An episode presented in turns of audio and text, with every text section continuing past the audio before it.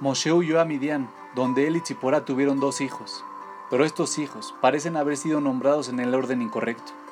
A su primogénito lo llamó Gershom, cuyo significado es, soy un forastero en una tierra ajena, y el nombre de su segundo hijo, Eliezer, se refiere a que Dios me ha salvado del faraón. Moshe nombró a sus hijos como un recordatorio continuo de la bondad que había en su vida. Era un forastero en una tierra ajena, y a pesar de ello, Dios lo había hecho prosperar. Y también había sido salvado de las manos del faraón, quien deseaba matarlo. Cada vez que nombraba a sus hijos, recordaba aquellas bendiciones.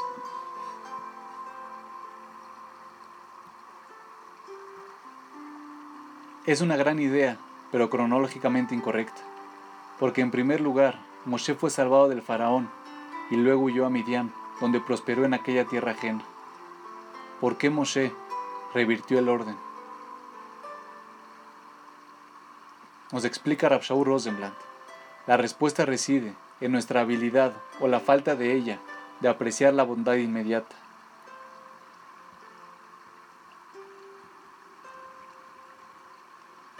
Muchas veces sucede, por ejemplo, cuando saco a pasear a mis hijos por el día, que cuando miro hacia atrás al final del día, pienso en cuán agradable ha sido verlos jugar y divertirse.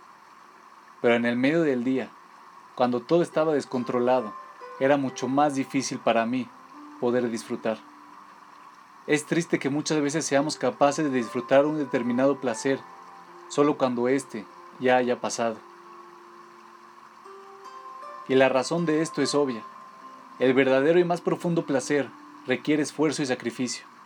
Cuando estamos experimentando el esfuerzo, es mucho más difícil detenernos a apreciar lo bueno. Pero una vez concluido el esfuerzo, miramos hacia atrás y reconocemos cuán bueno fue todo. Sin embargo, hay un solo problema con esto. Solo recordamos cuán bueno estuvo.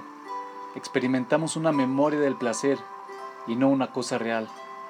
El placer más profundo requiere que experimentemos dicho placer cuando está sucediendo, a pesar que sea también muy difícil. Obviamente, el mejor momento para disfrutar de tus hijos no es cuando están en la cama, sino cuando estás realmente junto a ellos. Moshe tenía este concepto dominado. Para él, la bondad inmediata era que estaba prosperando en una tierra ajena, pero esto era muy difícil de apreciar y muy desafiante. Entonces, nombró a su primer hijo como recordatorio de la bondad que estaba recibiendo, a pesar del esfuerzo que estaba experimentando.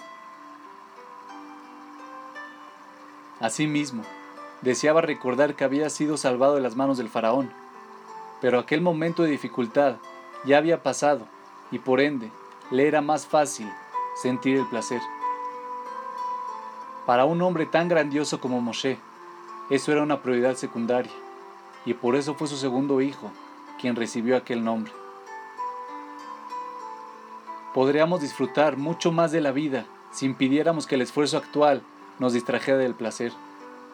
No es algo fácil de hacer, pero si nos concentramos en lo bueno, podremos disfrutar de nuestros hijos, incluso cuando todo está fuera de control.